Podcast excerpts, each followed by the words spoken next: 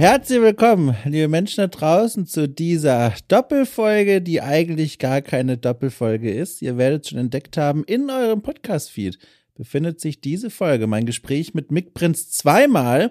Einmal ganz normal, ein anderes Mal ausgewiesen als das Telefongespräch oder die Telefonfolge. Das muss ich mir noch überlegen. Ich erkläre euch auch gleich, was es damit auf sich hat. Vorher aber wie immer die Begrüßung. Herzlich willkommen, liebe Menschen da draußen. Mein Name ist Domstadt und das hier ist eine neue Folge von Okay Cool trifft. Und Okay Cool trifft ist das Format bei Okay Cool, in dem ich Menschen aus der Spiele- und Medienbranche zum Plausch begrüße und mit ihnen über ihre Arbeit spreche und über das Leben drumherum. Und wie gesagt, war mein Gast dieses Mal Mick Prinz, der eine ganze Menge spannender Dinge schon gemacht hat. Er ist ein politisch hoch engagierter Mensch, arbeitet unter anderem bei der Amadeo Antonio Stiftung, äh, leitet die Initiative Good Gaming schon seit 2020 und engagiert sich äh, als Mitglied bei Kein Pixel den Faschisten, die wiederum eine ganze Reihe von journalistischer Arbeit leisten, wenn es darum geht, an der Schnittstelle zwischen Spielkultur und ähm, Rechtsextremismus zu operieren. Die ähm, beleuchten zum Beispiel, das ist eine der großen ähm, Recherchen gewesen in den letzten Wochen oder mittlerweile auch Monaten, äh, ein Dossier, das sie angefertigt haben, ein Hintergrundbericht zu einem Entwicklerteam namens Destructive Creations, äh, die nach diesem Dossier Verbindungen in die rechte Szene haben und diese Verbindung ähm, hat dieses äh, Dossier offengelegt und damit eine ganze Reihe von Berichterstattungen angestoßen, die im Spieljournalismus und darüber hinaus für ganz schöne Wellen gesorgt haben und auch daran war Mick beteiligt. Und in unserem Gespräch sprechen wir über diese ganzen Arbeiten, die er da schon geleistet hat, was ihn eigentlich zu einem so politischen Mensch gemacht hat, ob er das schon immer war oder ob es da ein besonderes Ereignis gab. Und wir sprechen darüber, äh, was der Spielejournalismus eigentlich noch leisten sollte in seinen Augen, ob es überhaupt Platz geben kann für einen investigativen Spielejournalismus oder wohin der allgemeine Trend im Journalismus geht. Auch darüber haben wir unsere Gedanken ausgetauscht und ein wenig vor dem Mikro miteinander verglichen. Und apropos vor dem Mikro, jetzt kann ich auch erzählen, was es mit dieser Doppelfolge auf sich hat. Kurz vor äh, unserer Aufnahme, vor unserem Treffen, hat sich mein Internet dazu entschlossen, Reis auszunehmen von seinem Arbeitsplatz. Es ist verschwunden. Mein Router hat nicht mehr funktioniert. Das Internet war weg. Und dann musste ich einen Techniker rufen. Und wir alle wissen, glaube ich, leider, wie das so ist mit Technikern. Manchmal kommen sie, meistens auch nicht. Bei mir war meistens der Fall. Äh, und deswegen führten wir unser Gespräch über Telefon. Mick und ich haben telefoniert, beziehungsweise ich habe mein Equipment benutzt, mit dem zumindest ich in ein Mikrofon sprechen konnte. Ich saß dann auf meiner, äh, auf meiner Couch äh, und habe äh, um mich herum Mikrofone aufgebaut, ein Aufnahmeprogramm extra eingerichtet, äh, die, das ganze Zeug um mich herum platziert und dann bei Mick angerufen. Er hat dann abgenommen und dann haben wir äh, miteinander gesprochen. Und das ist quasi die Originalfolge. Das ist die sogenannte Telefonfolge. Ähm, dann war aber Mick so geistesgegenwärtig und hat sich gedacht, Moment mal, ich habe doch hier auch ein eigenes Mikro stehen. Wir machen es einfach so, wenn der Dom mich anruft, schalte ich mein Mikro ein und nehme das, was ich sage, einfach trotzdem auf dem Mikro lokal auf, schicke ihm anschließend die Tonspur und dann wird es am Ende niemand merken, dass es eigentlich ein Telefonat war. So, habe ich mich aber dazu entschlossen, nee, ich möchte euch Menschen da draußen die Möglichkeit bieten, ja, diese Experience nachzuerleben. Und deswegen gibt's eine Doppelfolge. Das Gespräch ist inhaltlich komplett das gleiche. Aber wenn ihr die Folge hört, die ausgewiesen ist als die Telefonfolge, dann hört ihr das Gespräch so, wie es tatsächlich technisch abgelaufen ist. Ich mit dem Mikrofon bei ihm durchgeklingelt und all das ist auf einer SD-Karte gelandet.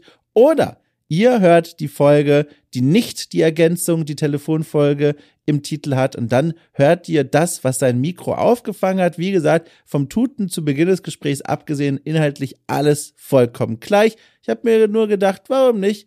Ich will es euch einfach ermöglichen, mal nachzuhören, wie es für mich war. So, und damit wünsche ich euch ein wunderschönes Gespräch, also der Quatsch, ein wunderschönes Zuhören bei diesem Gespräch zwischen Mick Prinz und mir.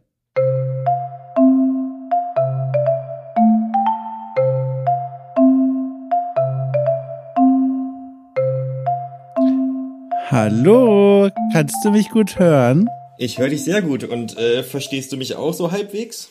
Ich verstehe dich hervorragend. Das ist hier alles ganz aufregend, muss ich gestehen. Das ist alles ganz aufregend. Ich sitze hier in meinem Wohnzimmer und habe um mich herum ähm, Mikro aufgebaut, mein Anrufstationchen, ein Laptop und natürlich den Mobile Hotspot, weil einfach alles schiefgegangen ist, was man sich vorstellen kann, oh was schiefgehen könnte. Oh ja. Mann, ja, sehr nervig.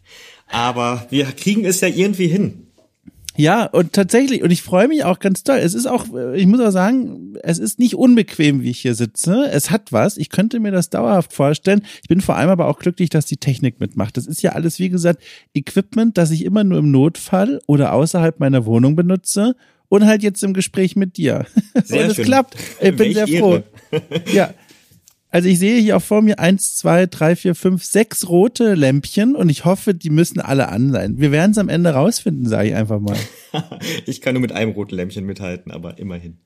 Du, aber es ist schön, dich zu hören. Sag mal, äh, wie ist dein Tag? Wie ist dein Tag? Ich rufe zu einer Zeit an, wo, wo gefühlt der Tag brennen könnte. Es ist zu einer Zeit, wo Menschen arbeiten, im Büro sitzen, an irgendeinem Schreibtisch. Was passiert bei dir? Tatsächlich ähm, ist heute bei mir so ein total wuseliger Tag. Es hat eigentlich alles ganz entspannt äh, angefangen. Und zwar spiele ich im Moment morgens immer noch gerne eine Runde Wokebook. Ich weiß nicht, ob du von oh. dem Spiel oh. schon mal gehört hast. Ich hab, äh, es sagt mir entfernt was. Bitte hilf mir. Es ist quasi Slay the Spire in einem etwas anderen Gewand mit äh, natürlich anderen Heldinnen, mit anderen mm. Karten, äh, mit so einem kleinen Open-World-Bereich, der also auch sehr instanziert ist, aber wo man quasi mit einem Farbpinsel neue äh, sechseckige Felder aufdeckt und neue Schatz, Schätze entdeckt, neue Karten bekommt. Aber das Spielprinzip ist eben ein Roguelite im, im, im Deckbildergewand, also schon sehr an Slay the Spire angelehnt. Und ich habe das jetzt so vor ein, zwei Wochen mir mal auf die Switch geladen und bin irgendwie total drin und äh, habe jetzt irgendwie den ersten Durchlauf von ein paar Tagen endlich mal geschafft. Und das ist so meistens so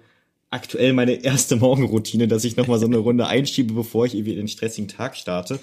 Ähm, oder tatsächlich auch noch teilweise den entspannten Tag, denn heute bin ich dann auch noch mal eine Runde rausgegangen, bevor ich eigentlich angefangen habe zu arbeiten. Auch das versuche ich im Moment mich mal äh, oder versuche ich mal wieder mehr zu etablieren, weil ich es so super nervig finde, in so Homeoffice-Zeiten direkt mhm. aus dem Bett an den Schreibtisch zu rollen.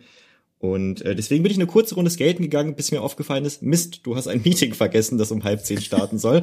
also musst du ganz schnell zurück und an den Rechner und so tun, als ob du die ganze Zeit da warst und interessiert zugehört hast. Und ähm, genau, in diesem Meeting war ich tatsächlich bis eben, bis jetzt kurz bevor wir angefangen haben zu sprechen, äh, ein sehr mhm. spannender Termin, wo es um Rechtsextremismus im Osten von Deutschland ging und um Entwicklungen in den 90er Jahren und Kolleginnen haben über ganz viele persönliche Erfahrungen gesprochen. Ich fand es mhm. wahnsinnig spannend, aber sowas ist natürlich irgendwie auch immer anstrengend für den Kopf, weil du dich dann halt irgendwie direkt mit harten Themen, also mit Neonazis mhm. und irgendwie ähm, mit, mit, mit Angstmechanismen, äh, irgendwie gerade in Ostdeutschland äh, beschäftigst, das ist natürlich irgendwie kein gute Laune-Thema. Deswegen bin ich gerade noch so ein bisschen bisschen durch, aber ich glaube, ich komme gleich rein.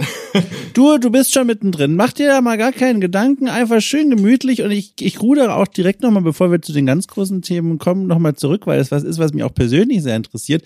Und zwar die Sache mit dem, äh, mit den Dingen tun, bevor die Arbeit losgeht. Bist du ein Morgenmensch? Fällt dir das leicht, dann extra auch früher aufzustehen, um all diese Dinge zu tun? Ich war das ganz lange gar nicht. Also ich war noch nie so der Mensch, der irgendwie bis 12 Uhr pennt, wenn er es kann. Mhm. Also ich war noch nie so der Mensch, der jetzt ultra lange irgendwie ähm, noch im Bett bleibt, beziehungsweise einfach schläft. Aber ich habe das Gefühl, seit so einem halben Jahr ändert sich mein Schlafrhythmus auf eine ganz unangenehme Weise. Oh. Und zwar, ja, es ist ganz komisch. Ich werde mittlerweile oft zwischen sechs und sieben Uhr wach und denke mir, was soll das denn? Ich kann doch eigentlich noch ein, zwei Stunden schlafen. Ich fange meistens so zwischen halb neun und halb zehn an zu arbeiten und äh, nimm mir auch gerne morgens dann noch mal so ein bisschen Zeit, aber ich sag mal, zweieinhalb Stunden bräuchte ich halt nicht.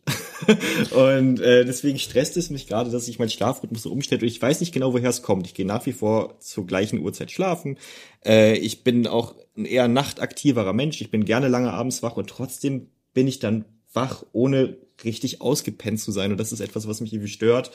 Ähm, gerade kommt es mir so ein bisschen gelegen, weil ich eben versuche, so ein bisschen fitter zu werden und morgens Sport zu machen und dass der im Endeffekt auch total gut tut, wenn man sich da dann auch aufrafft. Aber ähm, ja, um deine Frage zu beantworten, ich bin ewig zum Morgenmensch geworden, obwohl ich es eigentlich gar nicht sein möchte. ich frage nämlich auch, weil ich finde das hochspannend. Ich habe äh, damals, als ich noch in einer Festanstellung äh, war, habe ich auch gemerkt, ich kann nicht aufstehen und direkt zur Arbeit, vor allem wenn die Arbeit schon so zwischen neun und zehn Uhr beginnt. Äh, ich muss irgendwie was vorher machen, um, um nicht nur wach zu werden, sondern auch um vielleicht ein bisschen die Laune zu heben. Und da habe ich gemerkt, okay, was wahnsinnig hilft, hilft ist tatsächlich äh, vor dem Losgehen irgendwelche Videospiele zu spielen. Damals war das das neu erschienene Doom, dieses hm. äh, Doom Doom 2016, was halt mhm. fantastisch ist zum Wachwerden. Das ruft so deine, deine, deine körperlichen Reflexe ab, aber gibt ja auch so ein bisschen ein, ein, ein Gameplay, sage ich mal, das durchaus befriedigend ist. Und das Problem war aber nur, dass das äh, sehr viel Spaß gemacht hat. Das heißt, ich habe dann überlegt, oh, das wäre aber schon cool, nicht nur eine Viertelstunde, sondern eine ganze Stunde das Zeug mhm. zu spielen. Und dann am Ende äh, war ich dann gegen fünf Uhr immer wach, um genug Zeit zu haben, um Doom zu spielen und um dann zur Arbeit zu gehen. Und du kannst dir vorstellen, wie tief die mhm. Augen Ränder hingen am Abend. Das war alles nichts. Ich kann ja sagen, das war alles nichts. Auch ein Grund, warum ich die Selbstständigkeit sehr genieße. Man kann den Tag halt auch ein, zumindest ein wenig später beginnen lassen. Total, total. Ich hatte äh, vor einigen Wochen noch, oder Wochen ist total übertrieben, eigentlich vor einigen Tagen, noch eine sehr nervige Angewohnheit, die ich mir gerade versuche abzugewöhnen, wobei auch dieses besagte Wokebook äh, mir ein bisschen hilft. Ich habe morgens eine Runde League of Legends eingeschoben. Manchmal waren es auch zwei.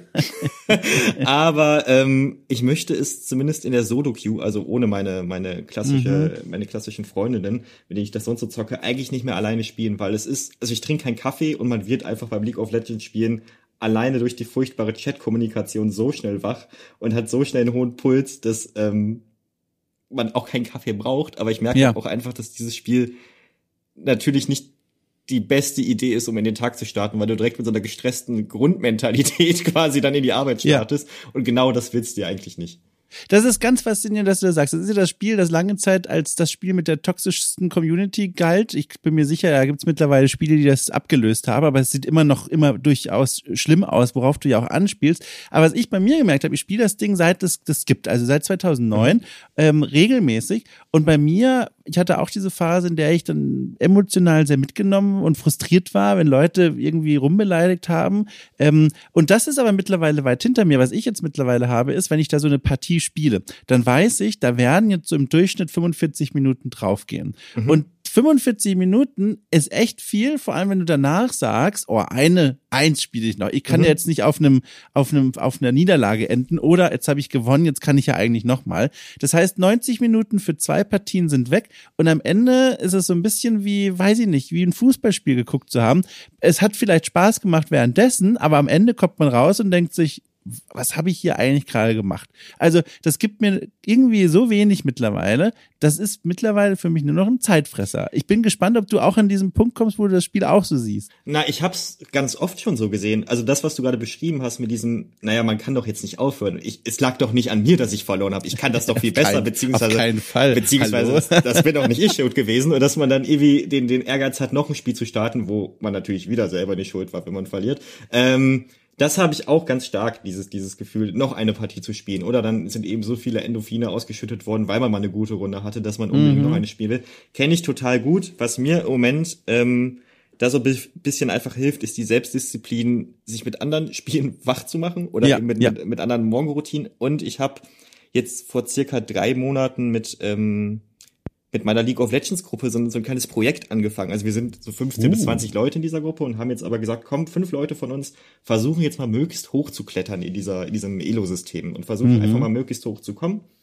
Und wir spielen meistens montags abends einfach dann fest vier, fünf Runden. Das ging auch gestern noch mal eine Ecke länger und ähm, gucken einfach mal, wie weit wir kommen. Und das das damit so einen kleinen Rahmen hat, dass wir einfach damit sagen, okay, wir machen das mal nicht, dass wir jetzt den Kopf ausmachen und äh, wie alle rennen so ein bisschen blind über die Map. Das machen, versuchen wir möglichst zu vermeiden, sondern versuchen, ja, das eben schon strategisch zu spielen und auch danach darüber nachzudenken, okay, wo waren unsere Fehler, was können wir besser machen und dadurch, dass es uh. so einen kleinen Turn genommen hat, dieses Spiel für mich. Also ich würde jetzt ganz weit davon weggehen, zu sagen, dass wir das in irgendeiner Art und Weise gut spielen, aber wir spielen es auf jeden Fall besser als noch vor drei, vier Monaten, weil wir uns eben Gedanken um die Picks machen, weil wir uns Gedanken darüber machen, äh, auf welcher Rolle welche Person mit welchen Champions äh, im Idealfall nur noch spielt, ähm, hat das für mich so einen, so einen kleinen Turn genommen, dieses Spiel. Und es ist halt deutlich strategischer geworden und gibt auch irgendwie, also hat nochmal einen ganz anderen Reiz. Es ist natürlich auch schön mit äh, dem Rest der Gruppe eine Runde zu spielen und so ein bisschen den Kopf auszumachen, so ein bisschen zu quatschen, viel mehr zu lachen, als es in diesen, in diesen, in Anführungszeichen, Twilight-Runden der Fall ist. Aber mhm, ähm, mhm. es ist schon einfach ein anderes Spiel, wenn man das so ein bisschen ernster spielt bin da voll bei dir. Ich spiele es mittlerweile und jetzt schließt sich da vielleicht ein Kreis, warum, warum das für mich dann irgendwie auch so ein Zeitfresser vielleicht ist. Ich spiele das gar nicht mehr so dolle mit dem Gedanken, so, und jetzt Rangliste, jetzt steige ich mindestens äh, eine Stufe auf und hole hier irgendwelche Siegpunkte rein, sondern es ist mehr so ein, ähm, Outfading-Spiel. Also ich spiele dann und dann im Hinterkopf denke ich über Dinge in meinem Leben nach. Also mhm. keine Ahnung, Alltag oder To-Dos, die ich für heute vorhab. Das ist wie so eine, weiß ich nicht, wie so eine Meetingrunde mit mir selbst, bei der ich aber noch nebenbei was anderes mache. Und irgendwie, es ist ein anderes Spiel. Und das, was mhm. du beschreibst, ich glaube, das ist das, wo man wirklich davor sitzt, die Finger in den Schreibtisch reingräbt und, und ruft und, und die Leute anfeuert und sagt, so, jetzt haben wir, jetzt, jetzt strengen wir uns mal an. Definitiv, genau. Und auch wenn du dann irgendwie so ein bisschen so deine Rollen im Team hast und äh, jeder so ein bisschen weiß, wie er oder sie zu spielen hat, dann ähm, mhm. ja, macht es das einfach zu einem zu einem anderen Spiel, zu einem deutlich strategischeren und irgendwie auch ich würde jetzt nicht sagen unterhaltsamer, aber halt, es, es, es gibt dir auf einer anderen Ebene irgendwie eine, eine Befriedigung, die dir dieses lockere Spielen halt irgendwie nicht geben kann.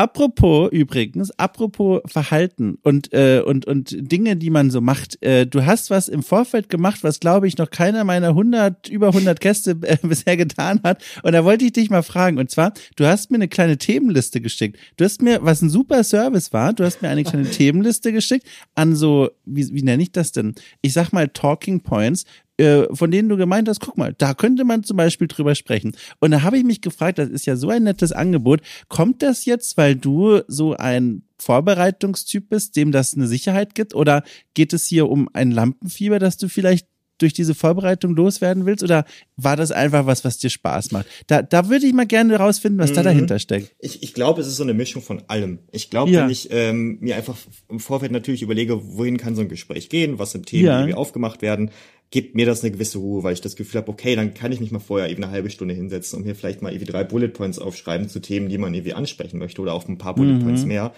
Ähm, gleichzeitig möchte ich dir natürlich irgendwie auch tatsächlich damit eine Unterstützung geben, um zu zeigen, hey, guck mal, das sind so mögliche Themen, die irgendwie wirklich interessant sein könnten, auch für die ZuhörerInnen oder mhm. irgendwie auch einfach für dich ganz persönlich.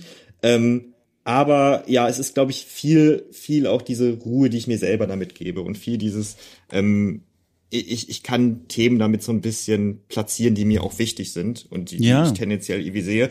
Wobei das auch immer natürlich nur ein Angebot ist. Ne? Ich glaube, das kommt auch ganz viel so aus der aus dem Berufszweig, in dem ich arbeite, dass Journalistinnen, also dass ich das sehr bei Journalistinnen schätze, wenn sie mir einfach vorher so grobe Themen schicken, über die sie in Interviews quatschen wollen, weil dann habe ich halt auch die Möglichkeit, mir da schon mal äh, natürlich Antworten zu überlegen, aber auch schon mögliche ja Vorurteile, die ich ganz oft von mhm. Journalistinnen entgegengebracht bekomme. Also gerade so, vielleicht noch als Einordnung, ich arbeite eben für eine NGO, die sich viel mit Rassismus beschäftigt und wenn mhm. du dann da ewige Anfragen von Journalistinnen hast, die einfach gar keine Ahnung von Gaming haben und die dann ähm, eben mit der Frage kommen, ja, Herr Prinz, jetzt erzählen Sie doch mal, wie, wie schlimm ist denn das wirklich auf Discord? Mhm. Wie viele Nazis sind da wirklich unterwegs? Und du dann erstmal da den Zahn ziehen musst und sagen musst, hey, es gibt rechtsextreme Discord-Server, aber das ist eine Minderheit. Also allein, dass ich vorher weiß, ich muss diese Einordnung machen und ich ich, ich, habe sozusagen die Möglichkeit, da auch nochmal gegen Vorurteile ähm, ganz grundsätzlich gegen die Gaming-Kultur damit so ein bisschen aufzuräumen, dann gibt mir das halt auch eine Ruhe. Und ich glaube, die Ruhe wollte ich in dem Sinne dir spiegeln, indem ich dir dann halt einfach schon so, so ein paar kleine mögliche Talking Points vorschlage. Ja, das war auch super. Und ich habe ja da wirklich genau das gemacht, was du ja gar nicht ausstehen kannst. Ich habe dir ja gar nicht gesagt, was ich gerne mit dir sprechen will.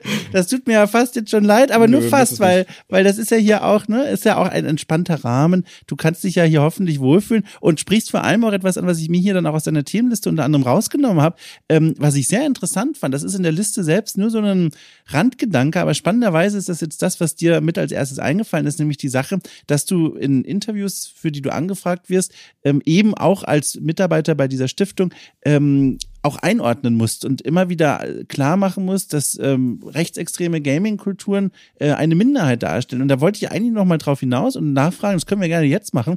Ist das denn tatsächlich so, dass Leute dann da oder Journalisten, Journalistinnen wirklich dann auf dich zugehen? Und wenn ja, ist das dann, hast du das Gefühl, oder ich frage mal so rum, woher kommt das? Was ist deine Einschätzung? Woher kommt diese Frage? Ist das Unwissenheit oder wollen sie das starke Zitat für den Text? Es ist beides, ne? Also es ist auf jeden Fall die Unwissenheit, dass wenig Know-how darüber existiert, was Gaming-Kultur überhaupt ausmacht oder wie vielfältig Gaming-Kultur ist. Dass es mhm. irgendwie nicht nur irgendwie um Spiele geht, sondern auch um Communities, um, um Plattformen, um äh, Kommunikation auf diesen Plattformen und, und also das ist ja zum Beispiel auch das, womit äh, wir uns vor allem beschäftigen, wenn es irgendwie um Rechtsextreme in, in Gaming-Kontexten geht. Da geht's ja gar nicht so krass jetzt um irgendwelche Neonazi-Modifikationen oder um eigene Spiele, weil die sind, also gerade die eigenen Spiele sind ja zum Glück auch echt nicht so präsent, aber ähm, da geht's halt vor allem um die Kommunikation.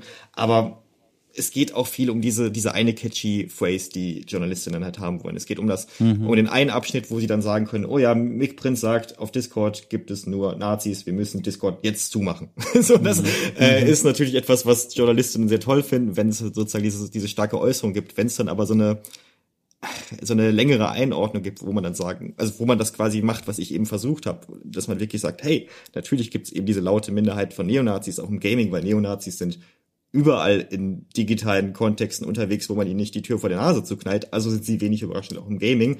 Ähm, mhm. Und deswegen gibt's auch eben rechtsextreme Discord-Server, aber die Plattform hat ordentlich dazugelernt. Das ist natürlich kein, kein, kein Zitat, was ähm, was man so leicht runterbrechen kann irgendwie für einen Artikel, aber trotzdem versuche ich diese Einordnung halt zu geben, um eben nicht in diese Falle zu tappen, ähm, Gaming-Kultur, die ich so sehr liebe, irgendwie abzuwerten oder irgendwie stereotyp darzustellen. Mhm. Ist das auch eine Motivation gewesen, äh, dich so intensiv zu engagieren, was dieses Themenfeld angeht, Gaming und und ähm, äh, rechte Organisation oder rechte Strukturen, weil du arbeitest ja da bei ganz unterschiedlichen Dingen mit. Ähm, zum Beispiel, äh, ähm, ich habe es mir aufgeschrieben, kein Pixel den Faschist natürlich arbeitest du mit. Ähm, bei Good Gaming arbeitest du mit, das sich ja auch dreht um diese Idee, ähm, über Rechtsextremismus aufzuklären, unter anderem äh, auch im Zusammenhang mit, mit Gaming-Kultur. Ist das was, wo du dir gedacht hast, okay, wenn ich jetzt die ganze Zeit schon angefragt werde, dann arbeite jetzt einfach selber, komme quasi diesen Anfragen entgegen oder zuvor, bereite das alles auf und sage den Leuten so, wenn ihr was wissen wollt, lest euch einfach das alles durch oder hat das damit gar nichts zu tun? Das hat zwar auch was damit zu tun, aber es war vor allem irgendwie eine Entwicklung, die sich so so schrittweise gezeigt hat. Also ich bin jetzt ja. seit 2016 in der Stiftung und habe damals, äh, wie so viele bei uns, irgendwie als Praktikant, Praktik, äh, Praktikant bei uns angefangen und habe eigentlich in der Öffentlichkeitsarbeit so die Social-Media-Kanäle äh, dann auch als Honorarkraft mitbetreut mhm. und bin demnach eben auch viel mit wie rechten Äußerungen in unseren eigenen Kommentarspalten konfrontiert gewesen. Habe dann 2017 äh, relativ plötzlich eine eigene Projektleitung von einem neuen Team bekommen, was sich viel mit äh, so Shitstorms und, und, und äh, Hasskommentaren im Netz grundsätzlich eher in klassischen sozialen Medien beschäftigt. Mhm. Und ähm, mir hat es damals irgendwie so gar nicht gefallen, dass wir als Stiftung so einen großen Kulturbereich, nämlich irgendwie Gaming, halt einfach außen vor lassen. Und dann ähm, wurde langsam 2019 und dann ähm, gab es das, das rechtsextreme Attentat von Christchurch und danach ist mir halt auch erstmal aufgefallen, wie viel problematischen Mist es zum Beispiel auf Steam gibt. Also da gab es mhm, dann mhm. hunderte Profile, die sich nach dem Attentäter benannt haben und den glorifiziert haben und ähm, da ist mir halt erstmal aufgefallen, was für ein Moloch halt Steam zum Beispiel gerade ist äh, und, und mhm. wie viel problematischen Mist es da gibt. Und dann habe ich mich angefangen, da mehr mit zu beschäftigen und habe dann 2019 quasi eine Projektskizze für Good Gaming gemacht, ähm, um halt quasi als zivilgesellschaftliche Organisation, die wir halt eben sind, auch dieses Thema mal mehr anzunehmen, aber gleichzeitig nicht, um irgendwie nur zu zeigen, oh, das ist jetzt alles so böse, sondern um gleichzeitig diesen Spagat zu machen zwischen, hey, es gibt Neonazis im Gaming, aber guckt mal, hier gibt's auch ganz viel Positives und das müssen wir auch beachten. Und ähm, das ist etwas, was wir als Stiftung mal versuchen, nicht nur irgendwie zu zeigen, hey, das läuft alles schief, das ist alles irgendwie furchtbar und äh, jetzt werfen wir am besten direkt das Handtuch. Nee, sondern wir versuchen halt irgendwie Menschen zu empowern, zu supporten, die dagegen arbeiten. Und das ist quasi auch so das Kernanliegen von Good Gaming or Play Democracy, dass wir ähm, zwar, zwar zeigen, was schief läuft, aber gleichzeitig eben ja Handlungsoptionen geben, was man denn jetzt gegen diesen Mist machen kann. Mhm. Da, zu deinem, ich sag mal, Portfolio im Rahmen von dieser Beschäftigung gehört ja zum Beispiel auch die Mitarbeit an diesem Dossier über Destructive Creations und die rechte Szene, wie es hieß. Das war eine Auseinandersetzung mit den Machern von äh, Spielen wie War, Mongrels und Hatred. Und in diesem Dossier mehrseitig, äh, da wurde ja, also das Team, das dahinter stand und daran gearbeitet hat an diesem Dossier, das war ja quasi schon Investigativjournalismus, der da betrieben wurde, der da versucht hat und dem es auch gelungen ist, Verbindungen aufzuzeigen, inwiefern sie jetzt bestehen von Destructive Creations, diesem Entwicklerteam, zur rechten Szene, wo ich mich dann gefragt habe, ist das was in deinen Augen, was eigentlich der Fachjournalismus machen sollte? Und wurde das dann übernommen mit so einem, naja, wenn ihr es jetzt nicht macht, machen wir es halt mal ordentlich? Oder ist da, oder wie guckst du darauf? Mm, es gab, glaube ich, 2020 auf der, oder 2020 oder 2019 auf der Gamescom einen ziemlich krassen Vorfall. Es wird 2020 ja. gewesen sein, wo Destructive Creations quasi was zu ähm, zu, zu Rechtsextremismus und Gaming machen sollte, glaube ich, oder, mm. oder mhm. einfach zur, zu, zum Nationalsozialismus und Gaming. Oder wo, eine Moderation war da irgendwie sowas, ja, oder? Da war, irgendwie ja. so, genau. Ja. Irgendwie so, also auf jeden Fall sollte es einen Auftritt geben und damals ähm, hat dann vor allem kein Pixel den Faschisten, äh, ist es aufgefallen und darauf wurde dann aufmerksam gemacht, dass es gerade ein Studio versucht zu frame, dieses Thema oder dieses Thema zu besetzen, die halt selber zumindest sehr fragwürdig sind und äh, in, zumindest problematische Spiele entwickelt haben, aber vor allem auch noch, wie du es gerade beschrieben hast, eine äh, sehr krasse Vernetzung in toxische, in rechtsextreme Strukturen in Polen haben. Mhm. Und dann mhm. haben ähm, wir eben mit kein Pixel den Faschisten darauf aufmerksam gemacht und äh, ein Kollege aus dem Team, der selber auch ähm, Polnisch spricht, hat sich dann einfach sehr viel mit den Facebook-Seiten oder mit den Social-Media-Auftritten von den Entwicklern auseinandergesetzt. Äh, an der Stelle muss man das, glaube ich, auch nicht gendern, weil ich glaube, es sind wirklich auch nur Typen, die da irgendwie arbeiten. Mhm. Ähm, zumindest äh, das Bild, das ich gerade im Kopf habe, zeigt das.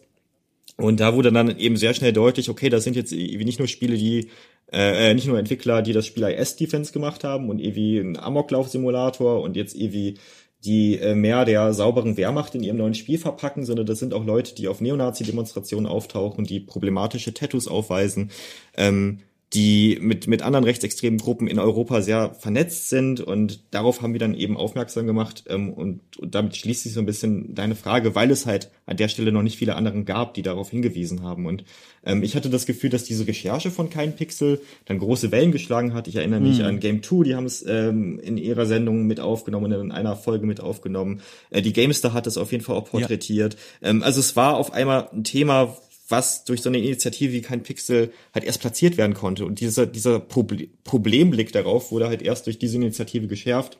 Und ähm, ich habe dann auch mit, mit dem Kollegen, der die Recherche gemacht hat, auch, auch Vorträge dazu gehalten und habe äh, Workshops dazu gehalten und habe auch in unserer eigenen Publikation quasi dem ganzen Thema nochmal ein Kapitel gewidmet, wo es auch um andere rechtsextreme Entwicklerstudios gibt, äh, geht. Da gibt's mhm. zum Glück nicht so viele von, aber es gibt gerade eins, was auch im deutschsprachigen Raum ähm, 2020 versucht hat, irgendwie einen Punkt zu setzen. Und das gucken wir uns jetzt auch immer noch regelmäßig an. Die machen regelmäßig so einen, äh, in Anführungszeichen, patriotischen Gaming Jam, wo die irgendwie neue Spieleideen pitchen. Und das mhm. gucken wir uns als Projekt halt immer an und, ähm, und werfen halt einen Blick auf diese, ich will sie gar nicht Spiele nennen, aber auf diese Ideen, die sie da entwickeln, ja, die halt einen total ja, ja. rassistischen und, und menschenverachtenden Ton halt aufweisen. Also nochmal, so wichtige und, und, und, und, und spannende und so gut aufbereitete Arbeit. Aber ich muss die Frage nochmal wiederholen. Ist das jetzt was, wo du sagst, Mensch, eigentlich ist das doch die Aufgabe vom Fachjournalismus, jetzt in dem Fall spielejournalistische Outlets zu sagen, hey, wir sind eigentlich die, die darauf kommen und wir sind die, deren Aufgabe es ist, quasi das herauszufinden und aufzuarbeiten. Also, wie guckst du da drauf? Sorry, genau die Frage hatte ich gar nicht in, in dem Sinne so beantwortet. Ich finde. Ja, dafür bin ich ja da. ähm, also ich finde halt schön, wenn der Spielejournalismus zum Beispiel äh, ja. direkt auf solche Dinge kommt, weil er beispielsweise Teil von kein Pixel den Faschisten ist oder weil er Teil von solchen Netzwerken ist, die über diese Themen sprechen. Also ich würde mich natürlich auch freuen, wenn es eben nicht diese Watchdog-Funktion bräuchte, die auf diese Themen hinweist, aber an der Stelle sind wir halt noch nicht. Also wir sind eben noch nicht so weit, dass ähm, solche Themen und auch, auch solche deeperen politischen Themen in dem Umfang von, von, von großen journalistischen Magazinen aufgegriffen werden. Aber ich finde, da merkt man langsam aber sicher auch eine Veränderung. Man merkt immer mehr, mhm. dass irgendwie große Spielemagazine über Stereotype sprechen und irgendwie über problematische Entwicklungen, die mit dem Gaming einhergehen, die jetzt deutlich mehr sind als hier ist das neue Spiel und das ist die Wertung dazu. Und das finde ich richtig cool, dass man einfach merkt, dass die Gaming-Kultur sich als solche in dem Sinne auch weiterentwickelt beziehungsweise dass der Spielejournalismus, der über die Gaming-Kultur berichtet, sich weiterentwickelt und auch solche Themen stärker aufgreift. Und ähm, um die Frage zu beantworten, ich fände toll, wenn der Spielejournalismus das mehr tun würde. Ich glaube, da sind wir aber halt einfach noch nicht. Ich finde das ganz spannend, wie du das beantwortest, weil ich mache mir dazu momentan auch viele Gedanken ähm, und bin einmal bei dir ganz bei der Einschätzung, obwohl ich glaube, ich würde sogar, ich bin glaube ich sogar ein bisschen optimistischer und würde sogar sagen, ich glaube, wir sind da schon, dass die, dass der Spielejournalismus und jetzt mal gerade im deutschsprachigen Raum dafür schon sensibilisiert ist und geschärft ist und auch diese System, glaube ich, dafür einen Platz hat. Aber woran ich gerade so, worüber ich momentan so ein bisschen nachdenke, ist, inwiefern strukturell es da noch Hürden gibt. Und da spreche ich jetzt mal als Freelancer, als Selbstständiger. Mhm. Weil das Ding ist nämlich folgendes, wenn ich mir überlege, dieses, also wirklich, ich muss es nochmal betonen, dieses wirklich fantastische und gründliche Dossier, wenn ich das selbst erarbeitet hätte, ich hätte, um das aufzufangen für mich, ein Honorar verlangen müssen. Das hätte mir keine mhm. Redaktion dieses Landes gezahlt. Und das ist was, wo ich das Gefühl habe, wir stoßen ja an eine strukturelle Grenze, nachdem wir jahrelang gefordert haben, ich sage jetzt einfach mal kollektiv hier, ähm, hier Spieljournalismus, es gibt doch auch noch mehr als Waschmaschinentests und Spielspaßkurven und so. Das, glaube ich, hat dieses, dieses, diese Branche verstanden. Mhm. Ähm, aber diese großen Recherchen, die jetzt eigentlich notwendig wären, das, was ihr gemacht habt, oder auch sowas wie eine richtig große Recherche zu Crunch in der deutschen Spielebranche mhm. oder zu, zu ähm, Vorfällen von sexueller Belästigung und sowas, ähm, denen mal nachzugehen und richtig zu erarbeiten, ich fürchte, das zahlt zumindest Selbstständigen da draußen keine Redaktion angemessen. Und ich glaube, das ist ein Grund, und äh, führt jetzt auch zu keiner Frage, sondern ich denke nur laut nach, das ist ein Grund struktureller Natur, warum in Deutschland es zum Beispiel dann auch einen deutschen Jason Schreier, einen deutschen mhm. Investigativ-Spieljournalisten oder Journalistin einfach nicht gibt, weil die würden in Deutschland ihre Miete nicht zahlen können. Mhm. Also das siehst du ja auch daran, dass dieses Thema auch zuerst von eher kleineren Magazinen gepusht wurde oder von kleineren Blogs, ähm, mhm. die irgendwie viel über Gaming-Kultur sprechen und erst danach haben es ja die Großen irgendwie so aufgegriffen. Daran merkt man ja, ja auch, dass die, dass die kleinen Blogs da eine extrem wichtige, also klein jetzt in, in Anführungszeichen, aber dass sie auf jeden Fall eine, eine wichtige Funktion haben, um eben auch größere Magazine darauf hinzuweisen oder in ewigen Talkformaten eben eingeladen zu werden, um eben auch nochmal eine Einordnung zu geben, ne, um irgendwie dieses Thema mhm. mit zu platzieren. Aber ich habe vielleicht noch eine, eine kleine Mini-Anekdote. Ich kann nicht sagen, bei wem ich war, aber ich hatte vor zwei, drei Wochen ein Meeting mit einem größeren deutschen Spielemagazin, beziehungsweise mhm. mit einem größeren Gaming-Auftritt. Und ich möchte die Kollegin jetzt nicht nennen, weil sie gerade da nicht ganz so gut bei wegkommen. Aber da habe ich dann am Ende dieses Meetings gesagt, hey, ihr wisst ja auch, wenn ihr mal was zu dem Thema äh, Neonazis und Gaming machen wollt, ne, kommt auf uns zu. Ich finde das cool, wie ihr euch da gerade entwickelt und wenn ihr Bock habt, macht was. Und da war die Antwort so, ja, machen wir bestimmt, aber du weißt ja, wie es ist mit der Gamer-Szene. Du weißt ja, wenn die Themen aufgemacht werden, äh, haben wir ja direkt irgendwie die Kommentarspalten voll. Und dann dachte ich mir, ja, genau, das ist das Problem und genau darauf sollte man vielleicht aufmerksam machen. Und ähm, mhm. das ist halt sowas, äh, das ist jetzt so exemplarisch an, an diesem, an diesem einen, ähm, an diesem einen Fall habe ich das erwähnt, aber ich finde, das ist etwas, was mir allgemein auffällt, wenn ich auf Gaming gucke, dass viele Spielerinnen auch einfach noch viel zu sehr die Füße stillhalten und viel zu viel Angst haben, wie problematische Themen anzusprechen, wenn sie zum Beispiel über sowas sprechen wie Gaming und Rechtsextremismus. Und ähm, ja, das finde ich einfach sehr schade, dass, dass da immer noch so eine verhaltene Reaktion einfach eben da ist. Und da beschreibst du was ganz Spannendes. Auch darüber mache ich mir bei meinen täglichen League of Legends Runden meine Gedanken. Und zwar folgendes. Jetzt habe ich ja beschrieben, und auch du hast es ja auch nochmal, oder lass mich so sagen, jetzt habe ich ja eben beschrieben, okay, es gibt strukturell erstmal dieses Problem, und das meine ich erkannt zu haben als jemand, der davon ja auch betroffen ist, die aufwendigen Recherchen werden nicht gezahlt. Das heißt, es müsste eigentlich aus einer Redaktion heraus passieren. Und wenn man jetzt mal so ein Thema hat, und jetzt komme ich auf deine Anekdote, ähm, wie Rechtsextremismus und Gaming, dass viele Leute interessieren interessiert, aber auch vielleicht einige Menschen grob anfassen könnte oder unangenehm anfassen könnte, da brauchst du sowas wie ein journalistisches Rückgrat. Und jetzt sage ich nicht, dass das die großen Redaktionen nicht haben, aber die großen Redaktionen, die entwickeln sich seit Jahren, in meinen Augen, das ist natürlich ein höchst subjektiver Eindruck, in eine Richtung, die ähm, also wertfrei gesprochen, eine sehr spannende ist. Und zwar meine ich äh, zu erkennen, ähm, dass große Webseiten sich auch immer mehr als Unterhaltungswebseiten verstehen. Also man sieht ja jetzt bei eigentlich allen größeren deutschen Fachpublikationen, dass es ähm, in Richtung Twitch viel mehr gemacht mhm. wird, dass man auf YouTube neue Formate konzipiert, quer durch die Redaktion hindurch, ähm, dass man sich auf dem Podcastmarkt noch aktiver umschaut. Und das ist ja immer noch eine Art von Journalismus, die dort vielfach betrieben wird, ähm, auch viel mit klassischen Formaten belegt und so weiter. Aber man sieht auch gleichzeitig, äh, man geht mehr in die Richtung des Unterhaltungsjournalismus. Und Unterhaltung funktioniert natürlich dann auch gut, wenn Leute sich unterhalten fühlen. Und ich glaube, je weiter, auch das wieder höchst äh, eigene persönliche Theorie und laut nachgedacht, ich glaube, je weiter sich diese großen Outlets in Richtung von Unterhaltungsjournalismus entwickeln, desto kleiner wird der Spielraum dann, dass dieselben Redaktionen auch sagen, so, äh, heute, heute Vormittag machen wir einen lustigen Stream zu SimCity 2000 und heute Nachmittag mhm. veröffentlichen wir eine brennende Reportage über das Problem Rechtsextremismus in der deutschen Spieleszene. Und das, glaube ich, passt irgendwann nicht mehr zusammen. Das ist jetzt schon schwierig, wie du ja selber auch beschrieben hast mit dieser Anekdote. Aber ich glaube, es wird nur noch schwieriger. Mhm. Also ich finde, also ich, ich teile die Einschätzung nicht komplett, weil ich sehe gerade auf Twitch dass ja immer mehr auch MeinungsbloggerInnen, aber auch einfach GamerInnen nicht nur zocken, sondern auch in dann im Just-Chatting-Bereich mal drei Stunden sich Zeit nehmen, um irgendwie auf Kommentare der Community einzugehen und da auch mhm. relativ komplexe Themen behandelt werden. Ähm, also sei es jetzt zum Beispiel so Leute wie Shuyoka, ich weiß nicht, ob die, mhm. ja, kennst du bestimmt. Ähm, die war hier schon zu Gast sogar. Ah, ja. Wundervoll. Ja. Muss ich nachhören, habe ich nicht gehört. Ja, ja, bitteschön. Oh, wow. auf jeden Fall, äh, genau, ich finde, Pia macht halt genau das, was du eigentlich gerade beschrieben hast. Also sie macht halt mhm. diesen tollen Spagat zwischen, ich zock jetzt eine Runde Warhammer 3 ähm, oder zock jetzt irgendwie ähm, eine Runde mit anderen Streaming-Kollegen wie Among Us und im, am Nachmittag rede ich dann mal wie über eine Doku, die gerade rausgekommen ist, zu äh, Transsexualität äh, mhm. und, und Diffamierung von Transpersonen. Also ich finde, gerade Shuyoka ist so das perfekte Beispiel, wie man es halt machen kann, wie man politische Haltung mit Gaming verbinden kann. Ähm, da gibt's noch ganz viele tolle anderen, andere Namen, die man nennen kann, aber äh, du hast ja gerade so auf so große Gaming-Magazine eher mit deiner, genau, mit deiner Meinung abgespielt. Ja. Und da finde ich, hast du recht, da sieht man das noch relativ wenig und das finde ich so schade, weil da gäbe es natürlich ein ähnliches Potenzial, ne? dass man ähm, gerade bei, bei zum Beispiel was weiß ich, der GameStore oder den Rocket Beans, da sieht man ja auch, dass häufig mhm. eben Politik-Talk-Formate aufkommen. Es gibt ja auch bei Game 2 ein Politik-Talk-Format und ich finde, da könnten die Themen auch nochmal so platziert sein, oder, oder besser gesagt, das müsste, finde ich, nicht immer ein eigenes Format sein, dass man jetzt losgelöst von der eigentlichen Unterhaltung sieht, sondern man könnte es mal zwischenschieben, um auch mal mehr Leute zu erreichen.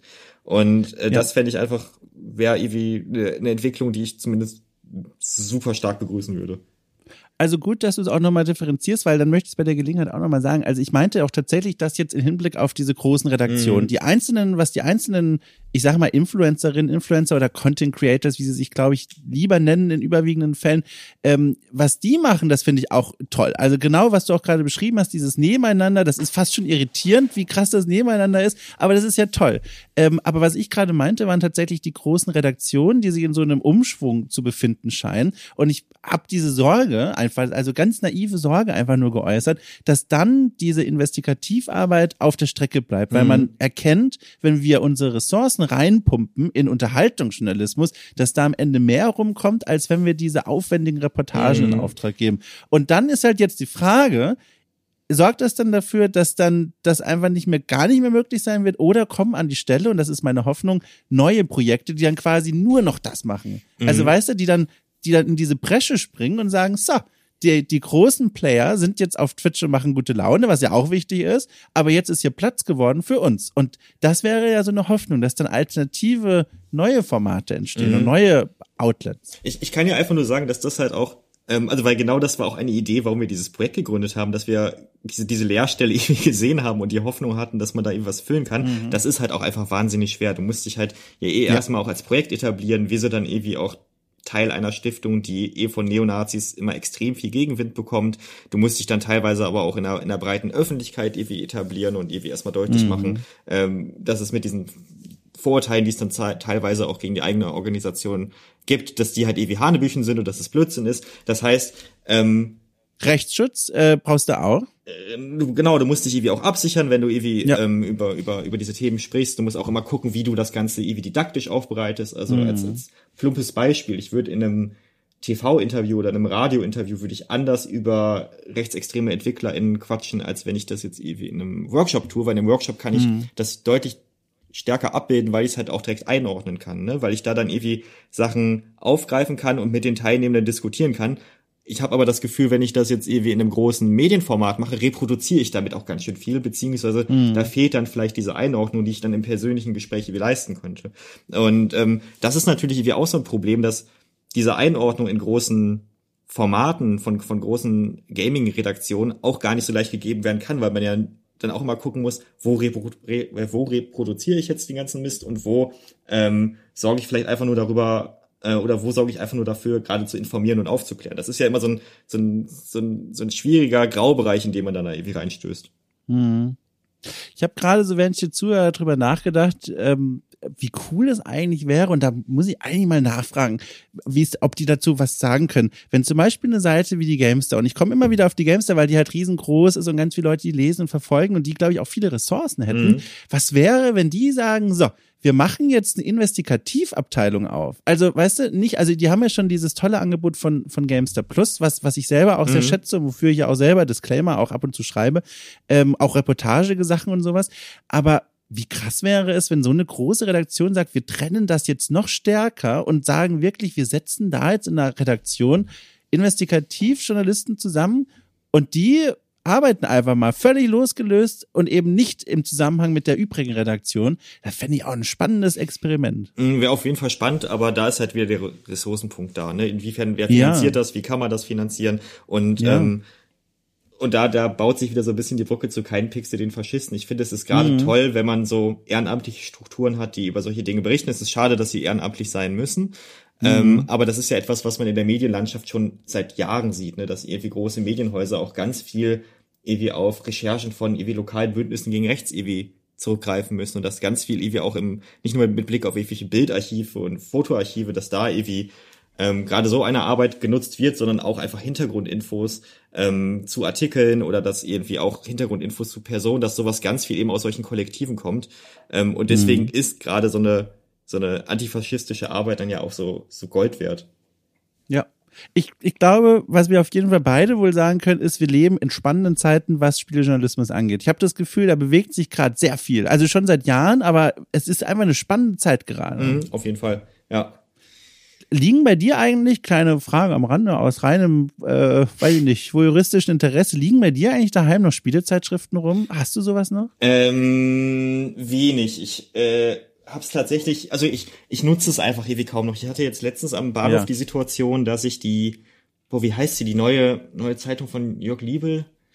Äh, äh, äh, äh na, äh, ähm. Gain, äh, nee, dein, halt, Moment, G, G, G, G, G, G, G, G, oder? War es nicht einfach war es nicht einfach? Guck mal, jetzt ist es richtig peinlich. Ja, ich habe nämlich mit Jörg peinlich. letztens erst noch, ne, warte, jetzt schaue ich doch mal nach. Das Problem ist, während ich nachschaue, ich bin mit weder Gain noch G, habe ich viel zu tun. Es ist die G. Deswegen, es ist die G, auf jeden Fall. Äh, ist die Gain, ist die, die Gain macht gerade so. Pause.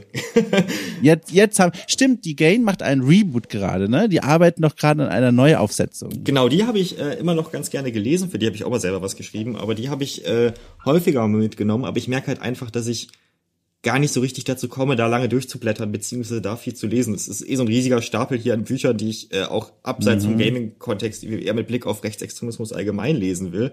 Und äh, es bleibt halt einfach liegen. Also das ist eh auch so ein, ist jetzt ein bisschen Themenhopping, aber das ist eh so ein spannendes Feld, dass ich ähm, mich ja seit Jahren, ich sag mal, auf einer wissenschaftlichen, aber eben auch aus einer politischen Bildungsperspektive mit Rechtsextremismus beschäftigt habe. Und mhm. auf einmal kommt dieses Gaming-Thema auf, was für mich lange ja auch einfach eher so ein so ein Hobbythema war und was dann immer mehr auch irgendwie zu einem beruflichen wurde. Und ich finde es total interessant, dass ich jetzt auf einmal mich über über beide Themen mal sehr oder für beide Themen sehr breit informieren muss und eben auch eben neue Netzwerke gründen muss und irgendwie auch sehr stark in diese ganzen Diskurse eintauchen muss, sei es jetzt irgendwie NFTs, sei es Hogwarts Legacy, sei es, sei es dann aber auch irgendwie Razzia bei Combat 18 oder irgendwie Atomwaffendivision, dass du auf einmal so viele verschiedene Themen verbinden musst und ich krieg das manchmal alles gar nicht unter für beide Themenfelder dann eben mich in dem Maße zu informieren, wie ich es gerne würde. Du, ich muss, ich höre dir aufmerksam zu, aber ich glaube, ich muss gleich niesen. Es oh kann oh. für uns alle sehr laut werden. Oh oh. ich versuche schon die ganze Zeit, oh Gott. Ich habe nämlich hier auch eine Duftkerze stehen, die heißt, warte mal, Crisp, Crisp Campfire Apples, also Bratapfel. Oh, ja, es klingt auf jeden Fall sehr abenteuerlich. Oh, aber entschuldige, ich wollte jetzt hier nichts derailen, aber das macht nichts. Ich weiß immer noch, was du gesagt hast. Und das führte mich nämlich wunderbar zu einer Frage, die ich dir eh schon stellen wollte. Und da mhm. hast du uns wunderbar hingeführt jetzt. Wir haben ja schon rausgearbeitet und wenn ich es ordentlich gemacht habe, wurde es auch schon in der Anmoderation erzählt. Politische Arbeit prägt deine Arbeit. Also alles, was mit Politik zu tun hat, das ist etwas, was dich interessiert und was ja auch deine Arbeit und deine Arbeitsumfelder umgibt. Jetzt frage ich mich auch in der Vorbereitung schon, Warum eigentlich? Also warum spielt in deinem Leben Politik so eine große Rolle? Gibt es einen Moment in deinem Leben, ein Ereignis, das mhm. dich politisiert hat? Oder bist du, Achtung, Moment, jetzt zitiere ich mein Archäologiestudium, kann ich mal kurz vom Leder ziehen, oder bist du im platonischen Sinne ein Zoon Politikon. Das ist ja das politische. Oh je, okay, gut. Also, Frage ist freigegeben, ja. bitteschön. Ähm, wie, wie ausführlich soll ich antworten? Ist jetzt erstmal meine. Ja, also bitte, so ausführlich okay. wie du magst. Ich bin sehr gespannt. Also, ich bin ähm, im Westen von Deutschland aufgewachsen. Ich wohne gerade in Berlin und bin aber in so einem kleinen NRW-Städtchen äh, groß geworden, wo ich so ein paar mhm. Probleme mit der rechten Szene hatte. Also das ist so ein klassisches CDU-Dorf, das ähm, jetzt sich wahrscheinlich auf die Fahne schreiben würde, dass es da gar nicht viele Nazis gibt oder Neonazis gibt, aber natürlich mhm. gibt es sie eben auch da. Und ich bin häufiger mit denen aneinander geeckt, weil ich einfach keine Lust hatte, dass die irgendwie vor der Schule mit ihrem Auto stehen, wo die dicke Deutschlandfahne drauf gesprayt ist und mit ihren Baseballschlägern. Und ich hatte einfach öfter mal irgendwie Probleme mit denen, jetzt nicht ähm, total eklatante, aber ich bin halt öfter mal mit denen aneinander geeckt. Bin mal über vom Fahrrad getreten worden, solche Geschichten gab's da.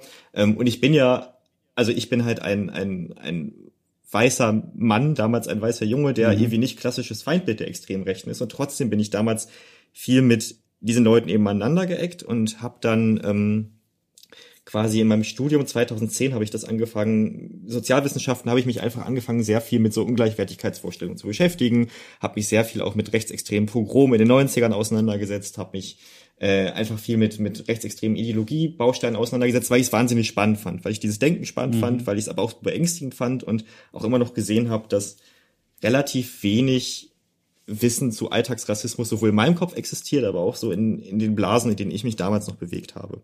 Ähm, Damals gab es aber auch einen ähm, Freund meiner Schwester, der mich sehr stark politisiert hat, sozusagen noch vor dieser mhm. Studienphase und der ähm, mich sehr stark auch in, in ja so, ich sage jetzt einfach mal demokratische Theorien eingeführt hat. Das fand ich irgendwie ganz, mhm. ganz interessant. Und dann ähm, gab es ja 2011 die Selbstenttarnung vom NSU. Das war für mich dann irgendwie auch nochmal so ein großes Ding, was gezeigt hat, okay, es ist einfach ein Problem, was riesig ist und was ähm, was auf jeden Fall bearbeitet werden muss und ich habe mich dann im Studium ganz viel mit so Vereinsverboten auseinandergesetzt, aber auch damit, wie Rechtsextreme verschiedene Kulturbereiche nutzen. Also gerade so das Thema Rechtsrock und und mhm. äh, wie die die Adaption irgendwie von Comics oder von von ähm, Bildsprache von Neonazis fand ich da schon wahnsinnig spannend, was man ja auch viel aufs Gaming übertragen kann. Und ähm, ja, bin damals dann irgendwann an der Stiftung kleben geblieben, weil die halt einfach ganz viel auch so zu staatlicher Repression, also zu Vereins- und Parteienverboten gemacht haben und ein super spannendes Portal haben, was über Rechtsextremismus allgemein berichtet, Belltower News. Und da habe ich einfach mal viel gelesen und habe dann damals einfach mal nach einem Praktikum gefragt. Ich glaube 2015 und habe dann da 2016 eigentlich nur als kleinen Ausflug äh, nach Berlin dieses Praktikum machen wollen. Und mhm. bin dann da halt ewig kleben geblieben. Also es war letztlich eine Mischung aus äh, persönlicher Intention, diesen, diesen kleinen Erfahrungen, die ich in meiner Jugend gemacht habe, diese Sozialisation, die ich irgendwie dadurch mein Umfeld auch so ein Stück weit mitbekommen habe, aber halt auch einfach durch das Bewusstsein, was irgendwann aufkam, hey, Rechtsextremismus ist ein riesiges Problem. Es gibt über 200 Todesopfer seit der Wiedervereinigung. Es gibt regelmäßig rechtsextreme Pogrome. Es gibt äh, jetzt zum Beispiel zum 1. Mai vor wenigen Tagen gab es ganz unheimliche, gruselige Aufmarsche vom sogenannten Dritten Weg, was eine rechtsextreme Partei mhm. ist. Es gibt regelmäßig irgendwie solche Netzwerke, die in der Bundeswehr oder in der Polizei auffliegen. Nicht nur welche Chatgruppen, sondern auch Waffenfunde. Ähm, es gibt solche Dinge wie die Atomwaffendivision. Es gibt ähm, rechtsterroristische Anschläge, Christchurch, Halle, München. Es gibt, also die Palette ist einfach lang, die zeigt, Rechtsextremismus ist eine der größten Gefahren, die wir so innerhalb Deutschlands für eine Minderheit haben und oder für, für primäre Feindbilder der extremen Rechten. Auch wenn mhm. ich nicht Teil dieses Feindbildes bin, möchte ich halt quasi als Ally mich mit diesem Thema auseinandersetzen, um halt eben Menschen zu supporten, die halt angefeindet werden. Mhm. Und wie ist in diese äh, wirklich spannende Geschichte dann nochmal dieser Aspekt des Gamings reingekommen? Weil du hattest das schon angerissen, mhm. aber ich habe noch nicht ganz durchschaut, ja. wo plötzlich spielte dann Spiele noch eine Rolle. Ja, ich habe, ähm, also wir als Stiftung haben 2016 mal so eine Gaming- und Rechtsextremismus-Broschüre rausgehauen. Damals habe ich aber noch gar nicht in der Stiftung gearbeitet und habe sie mir danach durchgelesen und fand es ganz interessant, aber es ging da vor allem um Stereotype in Games, was ja auch ein ja. großes Thema ist, aber was in meinen Augen nicht so den Kern des Problems deutlich gemacht hat. Und dann war es wirklich der Anschlag von Christchurch, der mir gezeigt hat, wie ja. problematisch das ist. Ich habe halt selber auch schon immer gezockt, seit ich irgendwie klein bin. Ich erinnere mich, wie, wie damals auf dem Rechner von meinem Papa, der äh, witzigerweise ein großer Videospielgegner ist, aber damals ein paar Spiele hatte, nämlich FIFA mm. 97 und Prince of Persia war es, glaube ich.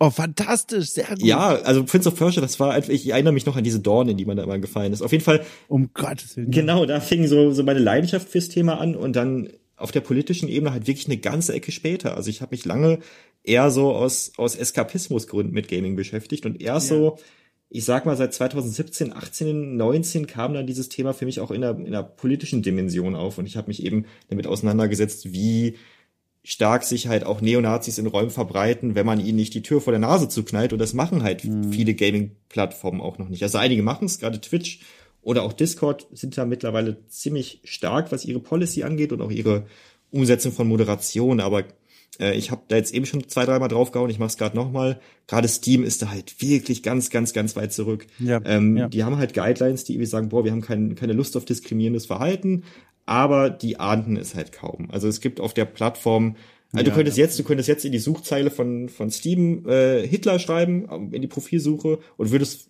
28.000, 29.000 Treffer bekommen von Leuten, die sich wie nach Hitler benennen. Und ähm, dann findest du halt irgendwelche ganz krassen rechtsextremen Kameradschaften, die sich auf Steam connecten. Äh, du findest äh, SS-Ruden, Hakenkreuze, Wehrmachtsoffiziere, die irgendwie glorifiziert werden. Also auf Steam findest du nicht nur die Profile, sondern du findest auch einige echt krasse Modifikationen, die du halt einfach frei runterladen kannst. Es gibt ähm, auch ganz, ganz komische, also was heißt ganz komische, ganz klare rechtsextreme Games. Erst vor einigen Tagen, ich glaube letzte oder vorletzte Woche ist ein Spiel erschienen, wo man sich quasi ähm, mit dem Israel-Palästina-Konflikt in Anführungszeichen ja. auseinandersetzt und wo man äh, sich in Palästina einschleusen, äh, in, in, in Israel einschleusen soll oder den Iron Dome abschalten soll. Also ein ganz klares antisemitisches Game, was da über dann für 15 mhm. Euro verkauft wird. Und ich finde es einfach krass, wie wenig Steam da macht, wie egal Steam das auch ist. Also ich habe zum Beispiel schon mhm. mit vielen PlattformvertreterInnen gesprochen, teilweise schon Teams weitergebildet, bei Steam merkst du, da ist irgendwie kaum Interesse vorhanden. Die haben halt eine super liberale Politik hinsichtlich wie Meinungsfreiheit, bei denen kann quasi jeder alles sagen, solange es ja irgendwie nicht gefährlich ist. Es ist aber halt einfach an vielen Stellen gefährlich, was da geäußert wird.